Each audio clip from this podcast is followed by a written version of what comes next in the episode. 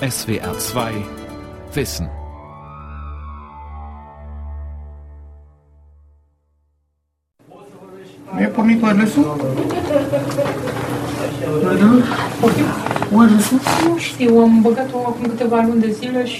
E. Noch zwei Minuten, dann geht Andi Karlan auf Sendung. Să marcă conectată la- 360 Grad heißt die Talkshow von Resistenza. Eine Aktivistengruppe, die sich gegen Korruption in Rumänien engagiert. Mit Demonstrationen, Gesetzesinitiativen und mit einem eigenen improvisierten TV-Programm im Netz. Uh, because of the lack of uh, information in the traditional media. Uh, big protest in February 2017. Wir haben diesen Internetsender gegründet, weil es hier kaum unabhängige Medien gibt. Bei den Protesten gegen Korruption haben wir festgestellt, die etablierten Medien berichten darüber entweder gar nicht oder manipulativ. Die sind dann um drei Uhr nachts gekommen, haben zwei, drei betrunkene oder aggressive Leute gezeigt und gesagt, schaut, das sind die Demonstranten. And, yeah, and they just, okay, look, this, these are the resist protesters. Seit mehr als zwei Jahren brechen in Rumänien die Proteste nicht ab. Immer wieder gehen junge Aktivisten auf die Straße. Sie protestieren gegen die allgegenwärtige Korruption und gegen die Regierung, die seit kurzem den Ratsvorsitz in der Europäischen Union innehat. Krisenland Rumänien. Korruption, Vetternwirtschaft, Amtsmissbrauch. Eine Sendung von Leila Knüppel und Manfred Götzke. Guten Abend, liebe Freunde. Zu Resistenza TV heute Abend ist Vlad Mixi zu Gast, ein Arzt, Gesundheitsexperte und Publizist. 5 secunde să pun pe Facebook să anunțăm și live sub toate formele. Einmal die Woche produzieren Karlan und seine sieben Mitstreiter eine Diskussionssendung mit drei Handykameras und ein paar Laptops in den Büros eines kleinen Start-ups zum Thema Korruption. Ausgestrahlt live bei Facebook. We all have families, we all have full-time jobs, and uh, uh, uh. Wir haben alle Familien. Wir haben alle Fulltime-Jobs und machen das hier in unserer Freizeit. Es ist keine einfache Mission. Die meisten Leute wollen sich nicht so sehr engagieren. Aber die gute Nachricht ist, mit jedem Protest auf der Straße werden mehr Leute aktiv und sind bereit, sich einzubringen. Bis zu 100.000 Zuschauer hatten sie bei einigen Sendungen schon. Diesmal schalten allerdings nur etwa 40 Leute die Live-Übertragung ein. Ein junger Arzt sitzt bei der Moderatorin Adela Rapeanu vor der selbst gebastelten Studiowand. Er spricht über gepanschte Desinfektionsmittel, überteuerte Medikamente und die Schmiergelder, die viele Patienten den Ärzten und Krankenschwestern zustecken müssen, damit sie in rumänischen Krankenhäusern behandelt werden. Im Büroraum hinter dem selbstgebastelten Studio sitzt Adrian Albu. Seine vernarbten Hände bewegen sich über die Laptop-Tastatur. Wiedergeborene Hände. Erst vor kurzem haben sie neu gelernt, sich zu schließen, zu öffnen, eine Tasse zu halten oder auf der Tastatur zu tippen. Meeting people, uh, sharing your story, uh, it's helping. Leute treffen, meine Geschichte teilen, hier mitarbeiten. Das hilft mir. Der Informatiker engagiert sich bei Resistenza, weil er wegen Korruption und Behördenversagen fast sein Leben verloren hätte. Adrian ist eines der Opfer der Brandkatastrophe im Bukarester Nachtclub Kollektiv. Not every night, but sometimes it happens. Ich träume nicht jede Nacht davon, aber oft. Manchmal Teile, manchmal alles. Im Oktober 2015 brach bei einem Konzert in dem Bukarester Nachtclub ein Feuer aus. 64 Menschen starben, in dem Club selbst oder Tage und Monate später, an ihren Verbrennungen, an Rauchvergiftungen, an Infektionen.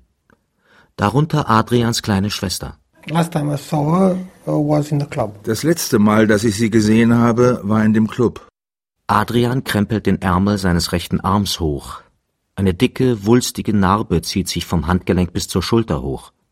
Vor ein paar Monaten wurde er hier operiert. Zum sechsten Mal. Zum verheerenden Brand wäre es nicht gekommen, wenn der Nachtclub, das Kollektiv, das vorgeschriebene Genehmigungsverfahren durchlaufen hätte und regelmäßig kontrolliert worden wäre. Doch diese Prüfungen hat er umgangen, vermutlich durch Bestechung. Es gab keine Kontrolle, keinen Brandschutz. Der Club ließ eine Band spielen, die ihre Auftritte mit Pyrotechnik aufmotzte, und die setzte die leicht entflammbare Schallisolierung in Brand. It's insulating for uh, sound. It's, got fire. Das Feuer ist dann auf die Decke übergesprungen. Das dauerte nur 30 Sekunden. Die Leute bekamen Panik und alle drängten in den Container. Und dann kam von hinten das Feuer und verbrannte alles und jeden. Ich habe meine Schwester vor mich geschoben, doch sie wurde überrannt, konnte nicht mehr weiter und sie verbrannte von der Taille an aufwärts.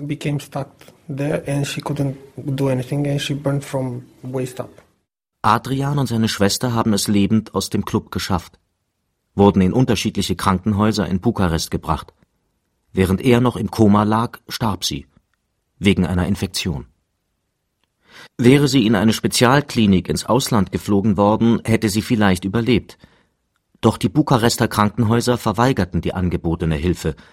Sie wollten nicht auf die Fallpauschalen durch die staatliche Krankenversicherung verzichten, erzählt Adrian.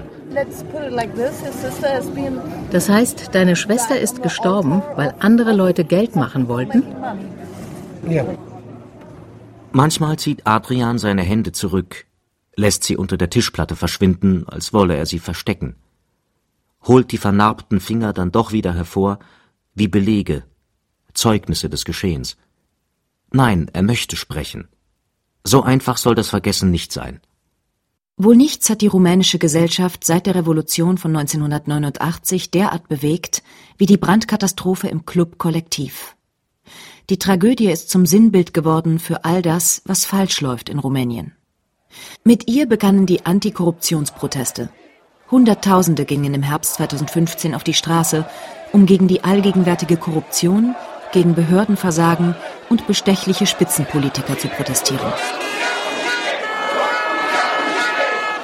Corruptia uccide, Korruption tötet, skandierten sie Abend für Abend und brachten den damaligen Premier Victor Ponta zu Fall. Doch nach nicht einmal zwei Jahren kam die postkommunistische Partei PSD Anfang 2017 wieder an die Regierung und fing sofort an, das Justizsystem umzubauen. Das offensichtliche Ziel? Die strafrechtliche Verfolgung von Korruption zu erschweren. Die Proteste flammten daraufhin wieder auf. Die neue Regierung brachte eine Notverordnung auf den Weg. Sie wollte damit eine Amnestie erlassen und mehrere Tatbestände aus dem Strafgesetzbuch streichen. Amtsmissbrauch wäre nicht mehr strafbar gewesen. Davon hätten viele Politiker der Sozialdemokraten profitiert. Allen voran deren Chef, Liviu Dragnea, derzeit mächtigster Politiker Rumäniens. Gegen ihn laufen mehrere Verfahren, unter anderem wegen Amtsmissbrauchs und Korruption. Wegen Wahlbetrugs ist er bereits vorbestraft. Aufgrund der anhaltenden Proteste und der Reaktionen im Ausland zog die Regierung diesen Teil der Reform erst einmal zurück. Einige Monate später treffen wir Andy Karlan, den Gründer von Resistenza TV, wieder in einem Bukarester Café. Du bist ziemlich beschäftigt wegen der Proteste oder wegen der Arbeit? Wegen meines Jobs. Eine halbe Stunde hat Karlan Zeit. Dann muss er zurück in die Bank, in der er arbeitet. Uh, die Proteste sind gerade ein wenig eingeschlafen. Die Menschen sind müde. Sie sind nur noch bereit, auf die Straßen zu gehen, wenn etwas Großes passiert.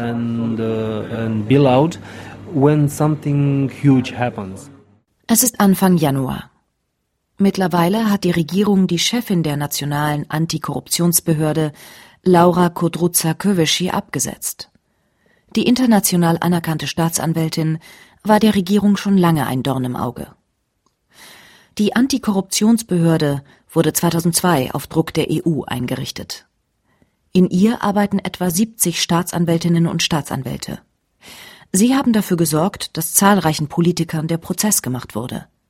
Im Jahr 2016 wurden allein drei Minister, sechs Senatoren, elf Abgeordnete und 20 Direktoren von Staatsunternehmen angeklagt. Nun könnte die Behörde an Schlagkraft verloren haben. Zumal das Parlament die umstrittene Justizreform verabschiedet hat, wenn auch in abgemilderter Form. So what they did was they they keep adjusting and they send it to the was sie gemacht haben. Das Gesetz wurde vom Verfassungsgericht kritisiert. Dann ging es hin und her. Vieles wurde geändert. Also es ist schlecht, dass es verabschiedet wurde, aber es ist nicht so schlimm wie ursprünglich. Die ursprünglich geplanten Amnestieregelungen finden sich zwar jetzt nicht mehr im Gesetz, doch die Verjährungsfristen bei bestimmten Straftaten werden verkürzt. Und für die Sicherung und Nutzung von Beweisen gibt es jetzt hohe bürokratische Auflagen, was die Strafverfolgung erschwert. Auch wurden die Hürden für das Richteramt erhöht. Die Regierung hat mehr Einfluss auf die Ernennung von Richtern und Staatsanwälten. Rechtsgutachter des Europarats rügten, die Reform könnte die Unabhängigkeit der Justiz untergraben. Schon jetzt würden Richter und Staatsanwälte von hochrangigen Politikern eingeschüchtert. In Brüssel wurde deshalb sogar schon ein EU-Rechtsstaatsverfahren gegen Rumänien erwogen. Doch davon erhofft sich Karlan nichts. So I'm not sure that this is the way to go. Ich glaube nicht, dass das der richtige Weg ist. Jedes Land in der EU muss selbst die Kraft aufbringen, sich von korrupten Politikern zu befreien. Wir brauchen keinen Ritter auf einem weißen Pferd, der kommt und uns rettet. Karlan und seine Mitstreiter werden also weiter auf die Straße gehen. Die Regierung versucht noch immer, ein neues Amnestiegesetz durchzubringen, extra zugeschnitten auf Parteichef Dragnea um ihn und seine Konsorten vor Strafverfolgung zu schützen. Okay. So the game is still going on in a way. Yeah, the game okay. is still going on, but they're not doing any Ja, aber sie machen keine großen Schritte mehr, keine extremen Bewegungen. Sie spielen klug, Stück für Stück, sodass die Änderungen keine großen Wellen schlagen.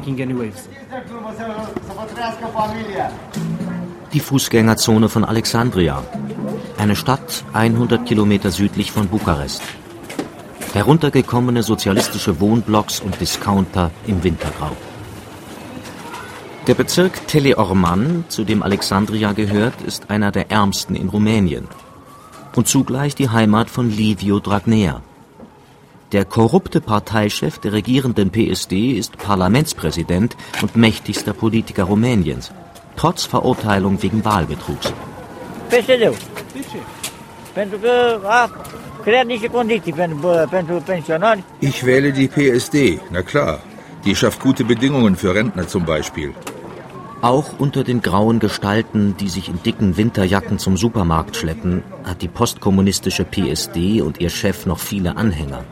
Die letzten Wahlen 2016 hat die Partei mit 46 Prozent klar gewonnen. Allerdings sind damals nur 40 Prozent überhaupt zur Wahl gegangen. Programul de guvernare e foarte corect. Die haben ein gutes Regierungsprogramm. Was denken Sie denn über die Proteste gegen die Regierung? Die wurden manipuliert von außen, von Leuten, die dem Land schaden wollen. So Leute wie George Soros.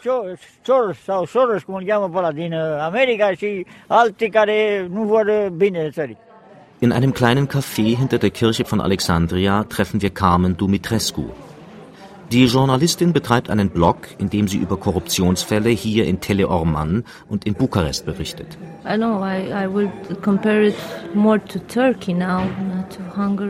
Ich würde Rumänien jetzt eher mit der Türkei vergleichen als mit Ungarn oder Polen. I think this year uh, will be the last ich denke, dieses Jahr werden wir die letzte wirklich freie Wahl hier haben so wie die Dinge sich hier entwickeln, das Land bewegt sich immer weiter in Richtung Autoritarismus. Das spürt man. Die Journalistin verfolgt die Karriere Livio Dragneas seit Anbeginn, inklusive der zahlreichen Prozesse gegen ihn. Weil der Chef der Sozialdemokraten vorbestraft ist, bleibt ihm das Amt des Premierministers verwehrt aber sein Einfluss als Parteichef und Parlamentspräsident ist groß genug, um die Geschicke Rumäniens vom Hinterzimmer aus zu lenken. Spurt der von seiner Partei bestimmte Premierminister nicht, wird er abgesetzt. Zweimal ist das bereits geschehen. Im vergangenen Sommer wurde Dragnea in erster Instanz wegen Amtsmissbrauchs zu dreieinhalb Jahren Haft verurteilt. Doch er ist in Berufung gegangen. Sie tauschen jetzt alle Richter aus. Also wenn man sich die Richter ansieht, die jetzt über ihn urteilen werden, die werden in seinem Sinne urteilen. Das ist klar mein Eindruck. Wegen ihrer kritischen Nachfragen werde sie mittlerweile kaum mehr in eine Behörde hier in Alexandria reingelassen, erzählt sie. Dann zeigt sie lieber einige Babybilder von ihrem Neffen. Der sei jetzt Mittelpunkt ihres Lebens. Auch wir, die Reporter aus Deutschland, haben Probleme, Politiker der Regierungspartei vor das Mikrofon zu bekommen. Auf Mails keine Antwort.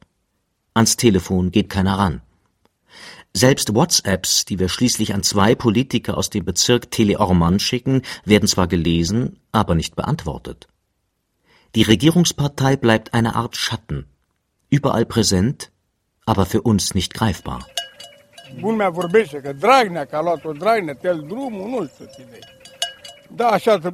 Ja, das sei alles Teldrumland. Es gehöre im Grunde Livio Dragnea, sagt der Schäfer und zeigt über die grüne Ebene, die sich bis zur Donau hinunter erstreckt. Ein junges Zicklein streicht um seine Beine, kaut an seinen Schnürsenkeln.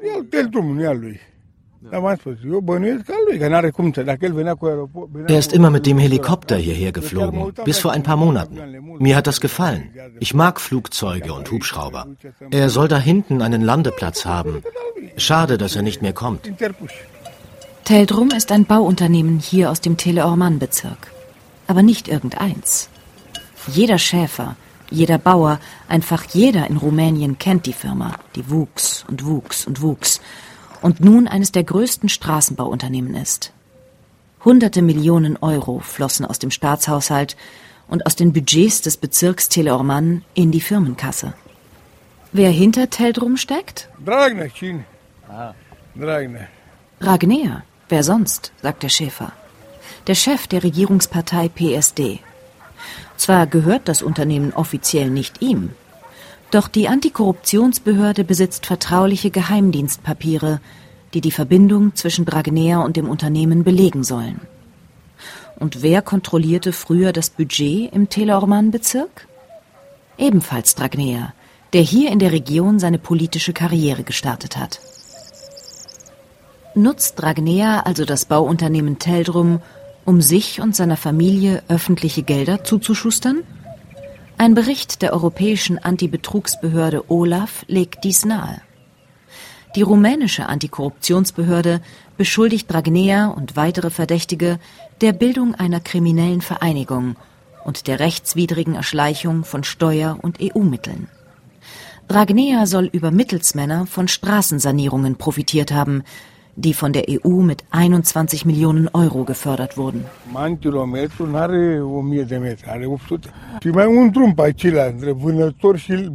Ein Kilometer hat hier in Teleorman nur 800 Meter.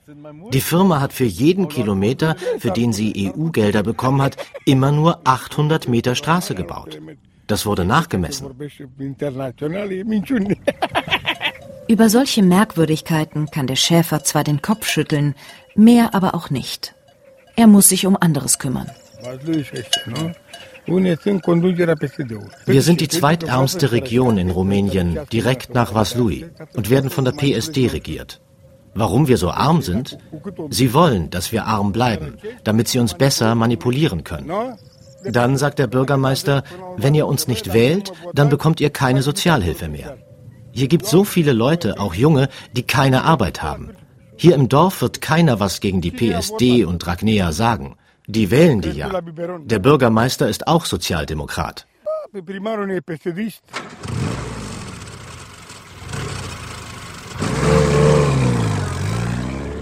Weiter geht es, bis zum Ufer der Donau. Dort liegt die Halbinsel Berlina. Rund um die Insel haben früher viele Fischer aus dem Dorf ihre Netze ausgelegt. Damit ist es nun vorbei. Fischen verboten. Und auch wir können nicht weiterfahren. Ein riesiger Betonklotz versperrt den kleinen Feldweg, der auf die Halbinsel führt. Früher war Berlina frei zugänglich. Dann wurde die Insel Teldrum überlassen, angeblich für ziemlich günstige Konditionen. Mittlerweile hat die Antikorruptionsbehörde gegen die ehemalige Vizepremierministerin Sevil Scheidech Anklage wegen Amtsmissbrauchs erhoben, eine Vertraute von Dragnea. Die Antikorruptionsbehörde ermittelt gegen weitere Personen in der Affäre Berliner. Nico Birstesteanu hat geschlafen. Jetzt, wo er nicht mehr vor Berliner fischen darf, hat er eh nichts mehr zu tun. Er zieht sich schnell ein präsentableres T-Shirt über, öffnet seinem Besuch dann die Gartenpforte. Einige Hunde und Katzen folgen ihm. Keine Arbeit, die Kinder ausgezogen. Die Frau ist seit einigen Monaten in Spanien, um Geld zu verdienen. Von irgendetwas müssen sie ja leben, jetzt wo er nicht mehr ausreichend Fisch nach Hause bringt.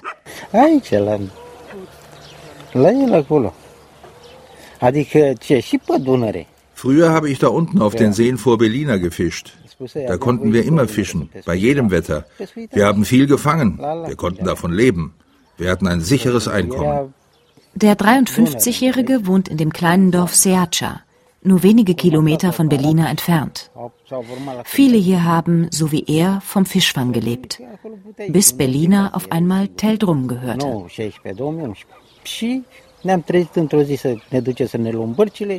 Das war 2011. Ich wollte wie jeden Tag zum Fischen rausfahren und dann waren unsere Netze zerschnitten und unsere Boote demoliert. So haben sie uns von da vertrieben. Die haben uns gesagt, dass wir da nicht mehr fischen dürfen. Denn das hat jemand gekauft. Wer hat es gekauft? Der große Chef. Wer ist der große Chef? Dragnea. Er und seine Freunde haben sich den gesamten Bezirk unter den Nagel gerissen. Dabei dürften sie uns das Fischen gar nicht verbieten. Es ist ein offenes Gewässer. Da fließt die Donau rein. Da darf jeder fischen, der eine Lizenz hat. Wir haben uns auch mal beschwert über das, was passiert ist. Aber da kam nie eine Antwort. Nichts. Ich versuche nicht mehr darüber nachzudenken. Jur. Da, este o localitate. Mai multe pagini. Carmen Giorgio zählt die Unterschriften zusammen, die Aktivisten in ganz Rumänien gesammelt haben. Wir haben bis jetzt schon 110.000 Unterschriften gesammelt, im ganzen Land. Genug, um ihr Anliegen als Gesetzentwurf ins Parlament einzubringen. Neue Leute in der Politik heißt es. Es soll die Hürden für neue Parteien und Kandidaten senken. Zu lange haben vor allem zwei Parteien das Land regiert, die postkommunistische PSD und die nationalliberale PNL. Am decis să mă implic în politică, pentru că nu vreau copilul meu să plece din România. Ich arbeite hier, weil ich nicht will, dass mein Sohn Rumänien verlässt. Er ist jetzt auch in der Partei USR, weil er auch will, dass sich etwas ändert. Es muss sich einfach etwas ändern im Land. Wenn wir alle nur auf der Stelle treten, dann passiert nichts. Dar trebuie să schimbăm ceva. Dacă stăm deoparte, nu schimbăm nimic. Die 48-Jährige ist Projektmanagerin bei der Oppositionspartei USR, Union zur Rettung Rumäniens. Sie hat gemeinsam mit mehreren NGOs und Parteien die Initiative gestartet. Ich habe eigentlich einen Schmuckladen in Bukarest, aber seit anderthalb Jahren engagiere ich mich hier, weil ich etwas bewegen möchte. Ich habe mein normales Leben auf Hold gestellt. Wir treffen den Chef der neuen Partei USR, Dan Barna, im Parlament. Seine Assistentin holt uns am Eingang ab, führt durch das imposante Riesengebäude, früher als Palast für Diktator Ceausescu errichtet, Marmorboden und Goldverzierungen. Es ist ein Symbol des Kommunismus, erklärt sie. Und das habe vor allem einen Grund. Um das Gebäude zu errichten, musste ein Großteil der Innenstadt zerstört werden. Nun sitzen einige junge Parteimitarbeiter an den langen Tischen aus dunklem, poliertem Holz, haben ihre Laptops aufgeklappt. Die selbsternannten Retter Rumäniens. Und dann kommt auch Dan Barna, der Parteivorsitzende. Er hat sich etwas verspätet. Eine Parlamentsdebatte hat länger gedauert als gedacht. Nun ist er aber da, sportlich, dynamisch, randlose Brille. Uh, die Partei wurde von Leuten gegründet, die zu 95 Prozent vorher noch nie etwas mit Politik zu tun hatten. Es ist eine Partei der Zivilgesellschaft. Barna selbst ist Jurist. Er hat für die EU-Kommission in Rumänien als Berater gearbeitet, ein Start-up gegründet, schließlich in der technokratischen Übergangsregierung von Dacian Cioloș mitgearbeitet. Then those elections in December 2016 appeared and I said dann kamen die Wahlen 2016. Und statt zurück in mein komfortables Leben zu gehen, zurück zu meiner Firma, habe ich gesagt, okay, mische ich mich in die Geschicke meines Landes ein, um ein wenig mitzuhelfen, es besser zu machen. Zwei junge Parteimitglieder sitzen neben Barna, haben nach Block und Stift gegriffen und schreiben und schreiben, während er erzählt als dürfe keines seiner Worte verloren gehen. Wir wurden in den größeren Städten gewählt. Unsere Wähler haben ein mittleres bis hohes Einkommen. Ihr Bildungsgrad ist relativ hoch. Sie haben studiert. Sie haben sich ein gutes Leben aufgebaut. Und nun möchten sie ein besseres Rumänien. Die alte politische Klasse gilt als ruiniert, Politiker als korrupt.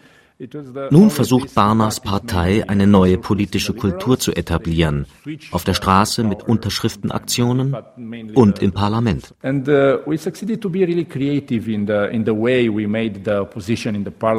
Wir machen kreative Oppositionsarbeit. Wir haben zum Beispiel das Buch von George Orwell, Animal Farm, an die Parlamentsmitglieder verteilt, als sie sich für die Justizreform ausgesprochen haben. Das wurde von den Medien aufgegriffen. Und ich habe von vielen Menschen danach gehört, bevor ihr ins Parlament gekommen seid, haben wir gar nicht gewusst, was da vor sich geht. Nun ist das anders. Viele von uns machen auch Live-Broadcasting bei Facebook und bloggen über die Parlamentsdebatten. Dass sie damit die Gesetzesvorhaben der Regierung nicht verhindern können, weiß auch Barna.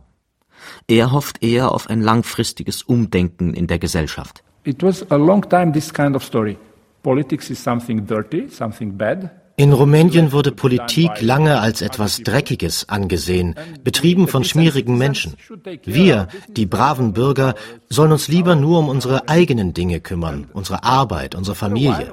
Und dann merkten wir, stopp, stopp. Politik ist überall wenn es um schlechte Ausstattung der Krankenhäuser geht, die Autobahnen, die nicht gebaut werden. All dies ist geschehen, weil wir es zugelassen haben, weil wir uns nicht politisch engagieren.